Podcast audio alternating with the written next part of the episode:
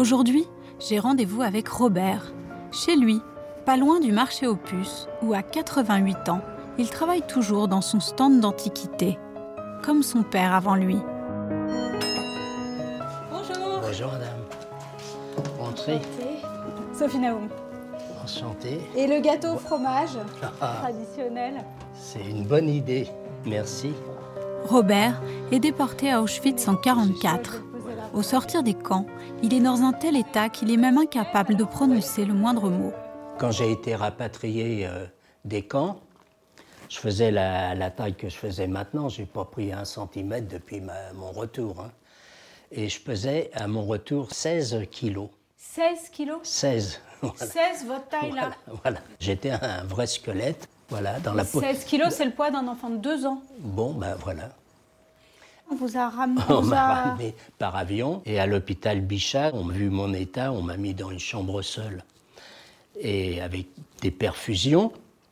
J'étais toujours prostré, Je- je- je- les yeux fermés, je parlais pas, j'étais, dans, un- je sais pas où. Et ma mère venait tous les jours euh, en visite, quoi. Elle est rentrée dans la chambre, c'était la chambre 15, ça je me rappelle. Et elle a vu le lit refait, vide et tout, et s'est dit, ça y est, il est mort pendant la nuit. Ah oui. Elle a couru voir les docteurs qui ont dit non, non, non, non, on l'a mis, on a décidé de lui faire un électrochoc. Et là, j'y ai parlé, j'ai dit, je veux pas qu'on me fasse euh, l'électrochoc, tu me sors de l'hôpital. Ça veut dire que ça, ce que vous me dites là, c'est vos premiers mots. Oui, pour ainsi dire, oui. La première fois que vous reparlez, c'est pour lui dire. euh, je voilà, veux pas être so- là, so- voilà, euh, sors- sors-moi de le- sors-moi de l'hôpital, je veux pas qu'on me fasse ça. Donc Voilà. ça vous a fait un électrochoc en fait. Oui, euh, voilà, ça m'a, si on veut, oui, si on veut. Pendant la guerre, une bonne partie de sa grande famille est assassinée. Son père est fusillé en 1944. Sa mère et lui sont emmenés à Drancy, puis déportés à Auschwitz. Vous êtes donc parti par l'avant-dernier. Donc vous avez Oui, été à le- Drancy, vous êtes parti par l'avant-dernier. Le convoi Convoi. 76. Il y en a eu à peu près 500 qui sont passés, hommes et femmes, directement à la chambre à gaz. Puisqu'il a 14 ans, il est a priori condamné lui aussi. Mais il prétend en avoir 16 et ce mensonge lui sauve la vie. À l'entrée du camp, sa mère et lui sont séparés. Ma mère était à Birkenau et moi j'étais à Monowitz. Donc vous vous êtes Voilà, pas vu on évidemment. on s'est absolument pas vu quoi. Mais enfin, avec ma mère, on avait 20 ans de- de- d'écart. hein, de, euh, donc ma mère a- a- avait 34 ans. Et elle était très vive, très sportive, très. Enfin. Et toute ma déportation, j'étais sûr et certain que ma mère allait revenir. Moi, pas moins sûr pour moi, mais enfin, ça m'a accroché un peu en disant euh, je retrouverai ma mère. Robert part de Bunamonowitz et fait la marche de la mort jusqu'à Borenwald, où il est affecté à un travail qui sert l'horrible mise en scène nazie. Je me suis retrouvé dans une baraque là et j'ai eu la chance d'être pris comme jardinier.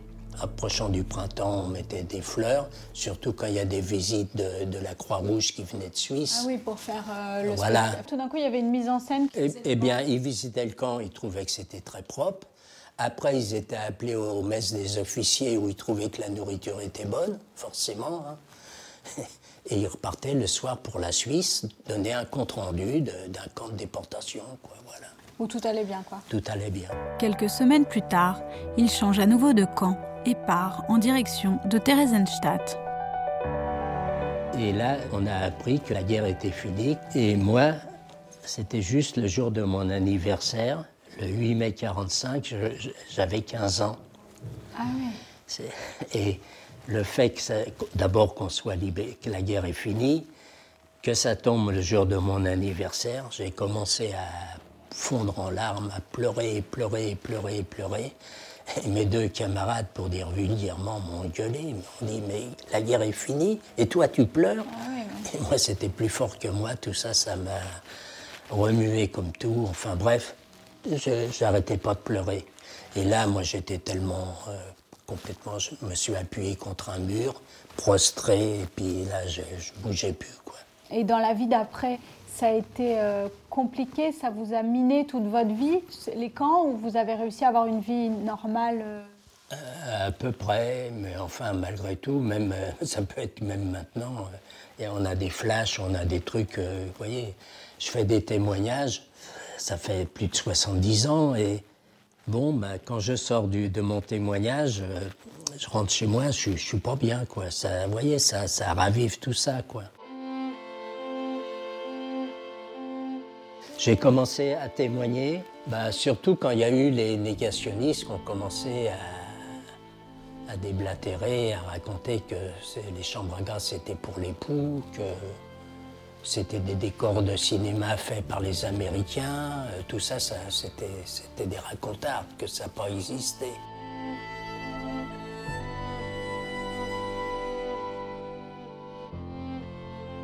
Ensuite, j'ai commencé à faire des témoignages. Mais en général, j'essaye de faire des troisièmes, des jeunes qui ont 14-15 ans, quoi, à peu près. Quoi. L'âge que vous aviez? Voilà. Alors ça leur, euh, ça leur parle, ça leur parle plus, quoi.